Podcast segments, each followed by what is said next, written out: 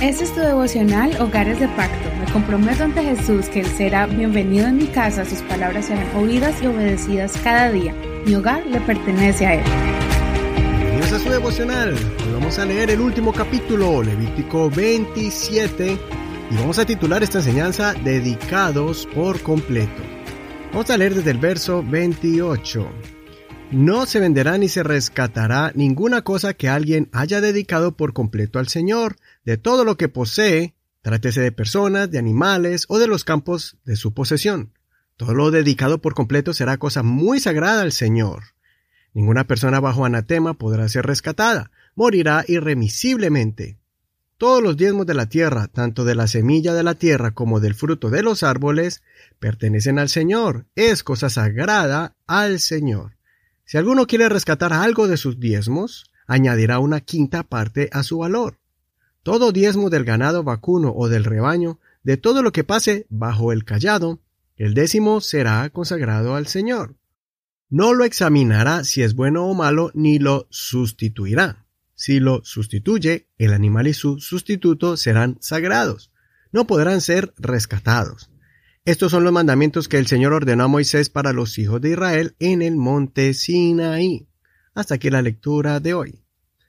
Este es el último capítulo de este libro. Desde el capítulo 15 al 25 vimos la cuarta parte de Levíticos, que compone las últimas leyes enfocadas en la santidad del pueblo.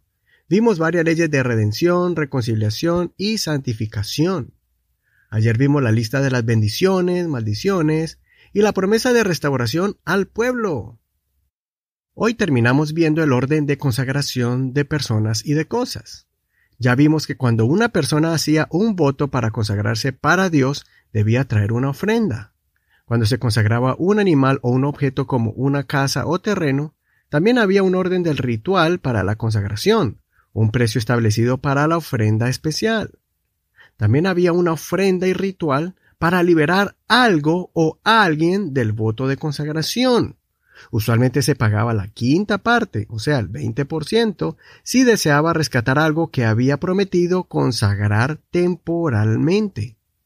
Pero la persona o el objeto que era dedicado a Dios completamente y los diezmos que se entregaban al Señor, eso no era rescatable. Se debía entregar definitivamente al sacerdote para que sea presentado al Señor era considerado santo y no había nada que cambiara esa posición. Siempre sería santo. Esto me muestra la importancia cuando dedicamos nuestras vidas al Señor. El día que entregamos nuestras vidas a Él, ese día nos convertimos en la posesión más valiosa ante los ojos de Dios. Venimos a ser pueblo escogido y nación santa para Dios. Dios pone sobre nosotros una cobertura especial para que seamos fortalecidos, protegidos y bendecidos. En cambio, el que vive en maldición, bajo las obras de Satanás, no existe precio para que él sea rescatado. La única forma es cuando alguien decide venir a los pies de Jesucristo y ofrece su vida como ofrenda santa. He aquí la importancia de consagrar nuestras vidas al Señor y no vivir bajo maldición. Te invito para que traigas a tu familia y la consagres de forma definitiva al Señor. Dile al Señor que tú quieres que tu familia sea una familia santa para Él, que sea una ofrenda de olor agradable permanente en su presencia y que lo corrija y guíe en el momento que sea necesario para no apartarse del camino. Digámosle al Señor que reconocemos el precio de sangre invaluable que costó nuestra redención y consagración y que no queremos que nadie nos separe de su presencia. No olvidemos el núcleo de la enseñanza de este libro. Somos santos para Dios. Eso está en Levítico 19, verso 1 y 2. El Señor habló a Moisés diciendo, Habla a toda la congregación de los hijos de Israel y diles, sean santos porque yo, el Señor su Dios, soy santo. Hasta aquí el devocional del día de hoy.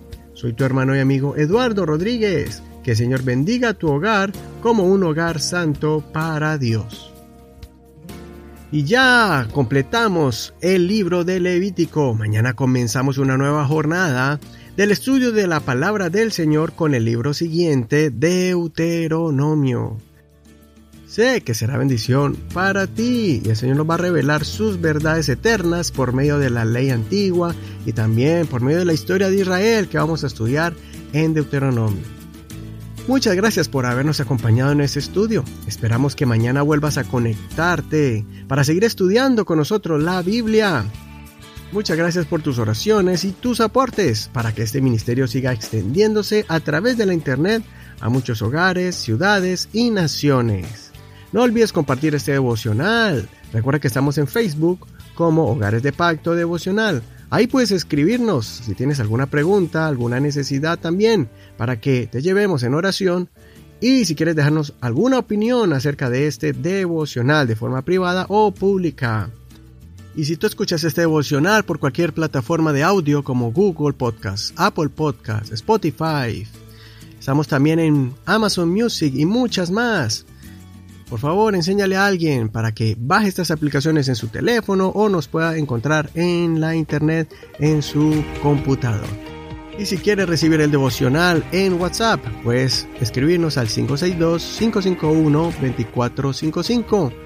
Allí te enviaremos las notas del programa y el enlace de este devocional junto con el audio para que lo puedas compartir con tus contactos en WhatsApp. Un abrazo, bendiciones de Dios para ti. Hasta mañana. Este es un ministerio de la Iglesia Pentecostal Unida Hispana El Reino.